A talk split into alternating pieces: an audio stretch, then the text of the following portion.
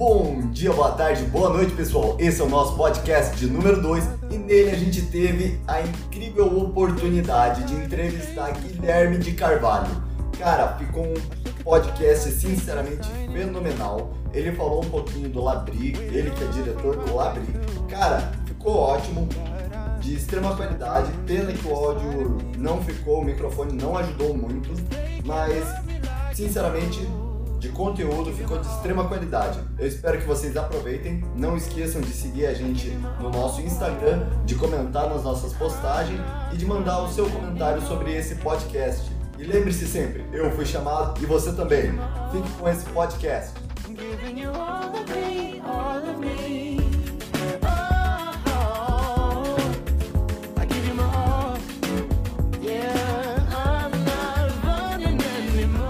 Bom dia pessoal, hoje a gente está aqui com o Guilherme de Carvalho para conversar um pouquinho com a gente, cedendo esse tempo que ele tem aqui na igreja, trazer esse conhecimento que ele tem. Bom dia, Guilherme. Olá, gente, tudo bem? É um prazer estar com vocês, é um prazer vir a Curitiba e rever alguns amigos e participar também desse congresso de ética e ação cidadã em tempos de extremos. E obrigado aí à turma que chamou para esse podcast para contribuir com alguma coisa da nossa experiência. A gente que agradece.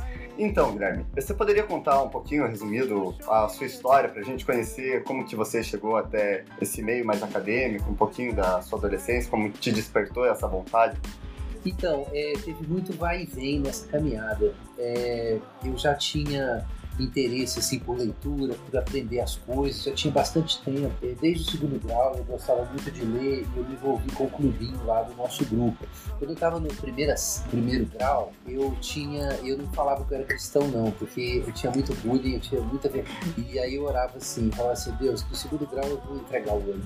Aí quando chegou no segundo grau, eu enrolei no primeiro ano, chegou no segundo ano, o clubinho do, do da, da colégio técnico do FMG acabou o rapaz que liderava saiu e aí não tinha nada. E eu fiquei assim, bom, já que eu prometi para Deus, ter que fazer alguma coisa. E aí a gente começou o clubinho lá no Colégio Técnico do FMG. E a gente fazia muito evento, muita, muita palestra, convidava o pessoal e aquilo acabou aumentando a pressão assim para mim, porque eu falei, cara, eu preciso dar explicações para a fé aqui, senão não vai fazer sentido. E aí a gente começou a ler sobre apologética, eu e meu irmão começamos a trabalhar muito com isso, porque a gente tinha que dar resposta ali.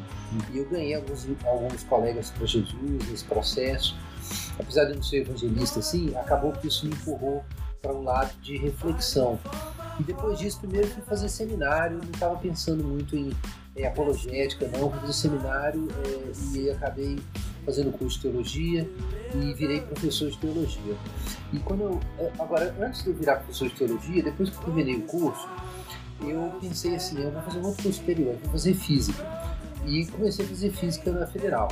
E lá, a gente se preparou, eu e meu irmão entramos junto, e lá, assim, no fim eu não consegui fazer física porque eu virei professor de teologia e estudava física ao mesmo tempo.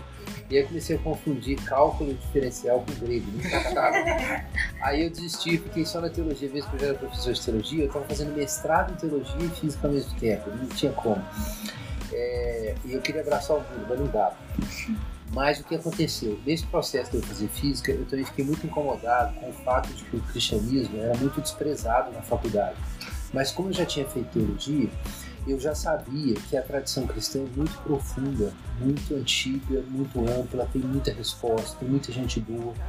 E eu fiquei impressionado com a ignorância lá dentro, e isso me preocupava. Né? E eu fiquei pensando nisso, que eu tinha que dar algum jeito. Enfim, aí depois disso, eu dando aula de teologia, eu depois que larguei a física, um dia eu vi uns alunos que estavam em crise de fé virem falando isso, vieram falar isso comigo. E tinha um professor que, nesse seminário, que infelizmente não acreditava na Bíblia, questionava a Bíblia. E os alunos um dia vieram para mim e disseram que não aguentavam mais desviar na aula do professor na segunda-feira e converter de novo na quarta-feira na minha aula. Aí eu falei assim, cara, de todo lado que eu vou não tem jeito, eu tenho que buscar é, cavar essas respostas da fé cristã para o mundo atual. Não tem jeito, precisa disso na igreja, no seminário, lá fora. E aí eu defini que isso ia ser a direção, comecei a estudar sobre filosofia cristã, apologética, é, comecei a trabalhar com análise cultural, que é esse trabalho assim, não só de estudar a Bíblia para entender a Bíblia, mas estudar o mundo para poder aplicar a Bíblia lá. E isso acabou me levando para o Labri, que é um ministério foi fundado por Francis Schaeffer Edith Schaeffer em 1955, na Suíça, e que é um lugar que pratica hospitalidade, recebe o pessoal com questões e perguntas, mas também faz isso. Então, assim, resumindo, esse foi o caminho, assim, eu fui empurrado em várias direções para essa tarefa. Algo que você fala no seu blog, que quando eu trabalhando me chamou muita atenção, foi que você fala que você estava estudando muito sobre revolução afetiva. Hoje a gente está vivendo num período de um mundo bem líquido. Nessas questões de ausência de solidez, de relacionamento, Sim. eu gostaria de saber de você, com todo o conhecimento que você tem, o que, que você poderia nos falar? Uma palavra de esperança, alguma coisa que a gente pudesse tirar para levar para nossa vida e trazer uma diferença, fazer a nossa diferença na sociedade como jovens e adolescentes de Deus. Então, é, revolução efetiva, é, eu dei esse nome para um processo que tem autores diferentes dão outros nomes, mas é um processo em que tudo passa cada vez mais a virar, a girar ao redor do, do indivíduo, né? Na filosofia a gente fala que é o sujeito, né? Uhum. É, o indivíduo, o self, ego, a meu, minha vida interior, a minha identidade, as minhas emoções, quem que eu sou, é, qual que é o meu caminho para ser feliz que é diferente dos outros. Então todo mundo buscando. É mais ou menos como você. Meio que o mercado funciona assim também. O mercado tenta saber é, qual é a sua preferência específica, customizada. O mundo funciona assim. Então imagina que a vida moral, a família, tudo funciona assim hoje. E é, é, é assim, o caminho que as pessoas usam para encontrar o seu verdadeiro eu e a sua particularidade é é a felicidade emocional. Né? E é, é, você encontrar alguém que te satisfaz emocionalmente, é você ter uma vida que te satisfaz emocionalmente, você tem que estar bem, é o bem-estar acima de tudo. Parece que faz sentido, mas no fim é, não faz tanto sentido. Isso é como, na verdade, criança. Para criança faz todo sentido comer só doce. Não faz nenhum sentido ela ter que comer outra coisa. Por que, que, ela tem que almoçar e só comer o doce depois? Porque não pode comer o doce logo, já que o objetivo de almoçar é chegar no doce. Então, meio que é esse raciocínio, é que o bem-estar é o objetivo final. Só que o bem-estar do ser humano não é só você se sentir bem, é você estar numa rede de relacionamentos com pessoas que realmente te levam a sério e cuidam de você e não vão te abandonar na hora que a coisa estiver ruim. E isso é mais difícil de construir, porque construir um contexto em que as pessoas podem confiar em você e você confiar nelas, tem que ter caráter então eu acho que a gente tem que ter esperança, porque apesar da gente viver numa sociedade líquida, as pessoas que estão por aí celebrando os valores anticristãos, elas continuam sendo as mesmas pessoas feitas à imagem de Deus como qualquer outra pessoa. Hum. E elas têm as mesmas necessidades. Então você vê, por exemplo, tem evidência importante de hoje, né, eu mencionei na palestra que a revista The Lancet, que é a principal revista da área média de saúde do mundo, é um grupo, na verdade, eles publicaram um estudo já feito sobre saúde emocional é, mundo todo, um estudo global, e saiu isso no final do ano passado, ou começo desse ano, e ele mostra que existe uma epidemia global de sofrimento emocional, ansiedade, depressão, síndrome de pânico, distúrbio de humor, é, automutilação, aumento de suicídio, e aí muita gente está discutindo o que está causando isso. Uma das coisas que está causando isso é, é a revolução afetiva, é esse negócio de buscar a minha felicidade, o meu bem-estar. Agora, o que, que é o lado, o, o que, pode ser uma boa notícia? É que mesmo que as pessoas neguem os valores cristãos, elas continuam precisando deles. O fato de elas negarem dentro da cabeça delas, na linguagem delas, isso não existe. Mas na realidade ainda existe, porque elas foram feitas à imagem de Deus, elas têm as mesmas estruturas morais que Deus pôs para todo mundo, a mesma consciência, elas têm as mesmas necessidades. Então, sabendo disso, que Deus mantém o mundo funcionando, a gente precisa ter coragem para viver outra coisa e demonstrar outra coisa para essas pessoas. Eu acho que a gente tem que lembrar disso. Mesmo que a pessoa não acredite em nada do que você acredita, ela ainda é uma pessoa feita em mais de Deus igualzinho você. Então tem uma conexão. E dá, sabendo, aprendendo a fazer, a gente consegue levar a nossa mensagem lá. É difícil, a gente, a gente consegue.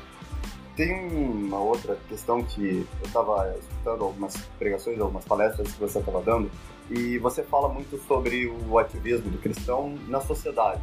E como a gente sabe, tem a questão da missão integral e tudo mais, e que acaba confundindo. Como que você, você fala muito da, desse tríade do a da, de fazer as coisas em relação ao divino, como que você consegue associar, como você poderia passar essa associação para a gente conseguir entrar nessa sociedade, mas não esquecer de Deus, não esquecer desse foco? Essa trilha que você falou é ortodoxia, é, orto, ortopraxia e ortopatia, imagino que seja isso, né? É. Ortodoxia é um termo muito usado há muito tempo para falar da opinião correta. A opinião correta é a sua mente está de acordo com a realidade, verdade. Então, no caso da teologia, a gente fala que ortodoxia é você ter uma visão teológica de acordo com, a escritura e a tradição cristã. Aí se aplica a outras áreas também. É, então, você, por exemplo, na física, ortodoxia significa teoria física dominante hoje. Tá? E aí você tem a ortopraxia, que é o comportamento correto, a praxis correta.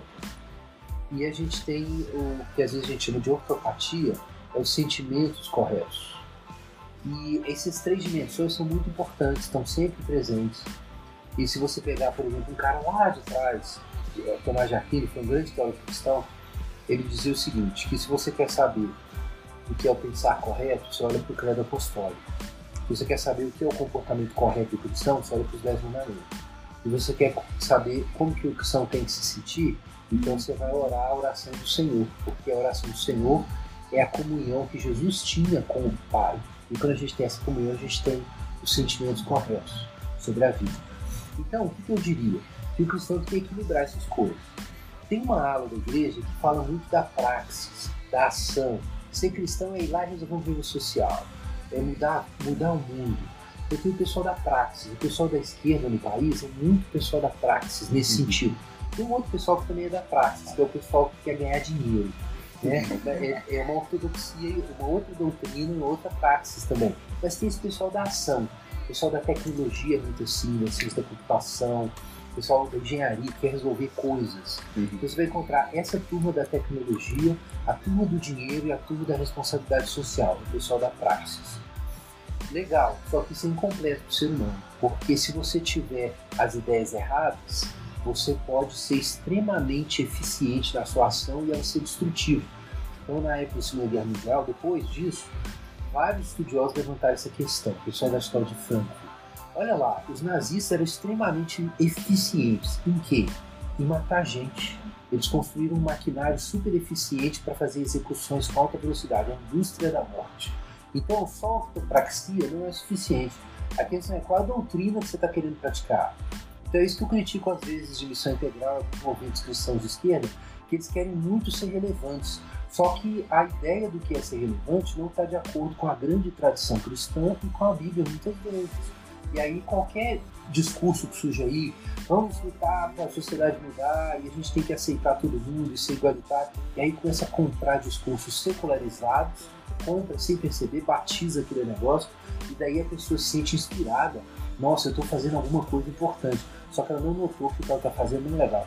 Então a gente precisa, além da ortopraxia, a ortodoxia, que é a opinião certa. Mas aí você tem um pouco só da opinião certa. Então tem vários teólogos, vários líderes cristãos que o negócio deles é pensar, refletir e pronto. E fica só nisso. Só no pensamento teórico só nas ideias corretas e fica vigiando todo mundo se tem uma escorregadinha, um vem em cima, né? Então, pega um cara como C.S. Lewis, por exemplo. C.S. Lewis é um autor fantástico, ele mesmo é intelectual. Mas tem muito cristão que não consegue ler C.S. Lewis porque ele tinha umas ideias esquisitas. Ele é. tinha, e ele tinha mesmo. Final de Narnia. É, ele tinha umas ideias meio esquisitas. Mas, é, mas mesmo assim, ele é um autor fabuloso, essencial, quase canônico né, para os cristãos. Tem gente que fala assim, ah, se o C.S. Lewis podia falar um pouco baixo, por que, que eu não posso? Se você for igual ao C.S. Lewis, você pode. Mas se você não for, não pode não. Então o C.S. Lewis fez tanta coisa boa que dá pra gente desculpar alguns erros. Sim. Mas o que acontece? Ele é um representante, na minha opinião, da ortodoxia, cristianismo puro e simples, ou é, Mere Christianity era o título original. É um livro que pega o sumo da fé cristã e explica muito bem. Então a gente precisa desse pessoal. Então a gente também não pode criticar o pessoal da doutrina, da filosofia, da razão, que a gente precisa ver. Na hora H que a gente está balançando na fé, muitas vezes quem salva a gente é um cara tipo C.S. Lewis, que você vai lá e vê o argumento dele, aí você lembra. Não ser cristão faz sentido. Aí você volta. Então tem esse pessoal. Mas tem um pessoal que fica só na teoria, não faz nada também. E tem um outro grupo, que é o pessoal no mover, né, que se fala. Lá em Minas Gerais, uns 10 anos atrás, a gente brincava, o pessoal do chuco, o pessoal carismático, o pessoal que está atrás de línguas, de profecia, de ter um, um filho, ter uma experiência com Deus, ter uma visitação divina, que está preocupado com empolgação do evangelho, tá, que não vai para uma palestra de teologia, mas vai assistir um show do Marcos Almeida. Aí o Marcos Almeida canta lá, eu dei o roubo do Marcos, e o cara passa a vida inteira e não deu o roubo Nunca entendeu. E nunca soube o que é Então, mas tem o pessoal do, do, das, dos sentimentos. E os sentimentos são importantes, porque ortodoxia morta não é cristianismo e praxis não é cristianismo. Então, Jonathan Edwards dizia que a religião verdadeira é feita de sentimentos religiosos, de afeições religiosas. Realmente, se você abrir Romanos, vai ver que o Romanos fala assim: o amor é, não seja fingido, né? Apegai-vos ao, é, ao bem né? e odiai o mal, sede fervoroso de espírito. O que é isso? É o patos, emoções, sentimentos, tem que ter a vida cristã. Então você tem que combinar a vida cristã: vida reflexiva, missão e oração, e adoração e comunhão com Deus. Se você for só para a vida carismática, só para a vida pentecostal, desequilíbrio. Se você for só para relevância social, você vai perder a fé, vai desequilibrar. Se você for só para ortodoxia também, porque daqui a pouco você tem toda a doutrina, mas nada funciona. Você tem que juntar os três. É, eu tô bom, eu falei dos três porque você perguntou dos três. Sim, foi cumprido, eu achei que era importante. E basicamente eu acho que já está encerrando o nosso tempo, mas eu gostaria que você pudesse falar um pouquinho, alguma coisa, para inspirar esses jovens e também aproveitando, já embarcar e falar onde a gente te, onde as pessoas podem te encontrar. É, e um pouquinho mais, o que, que você traria para essa nossa juventude?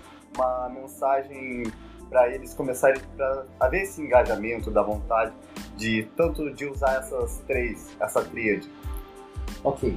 Então eu vou citar aqui um autor que eu gosto muito, Christian Smith, é um sociólogo cristão americano, da Universidade de Notre Dame, e ele diz num livro muito interessante, ele diz o seguinte, que a vida não é uma série é, de limitações das quais se emancipar, mas é uma missão a ser realizada, um chamado e uma missão a ser realizada. Eu acho que isso é muito importante. Eu diria isso, que o jovem hoje, e principalmente o jovem secular, está muito ocupado em como que ele vai lutar contra coisas que o limitam mas você se livrar, livrar das limitações não te dá um propósito na vida. O que faz você ser uma pessoa é você ter um propósito e uma coisa para você construir e cultivar. E quem quiser conhecer a gente, a gente está lá no Madrid, né? lá em Lagoa Santa, do lado do aeroporto de Confins.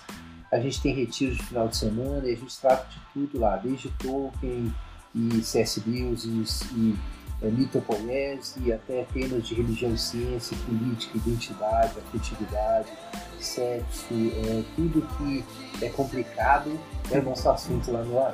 É isso.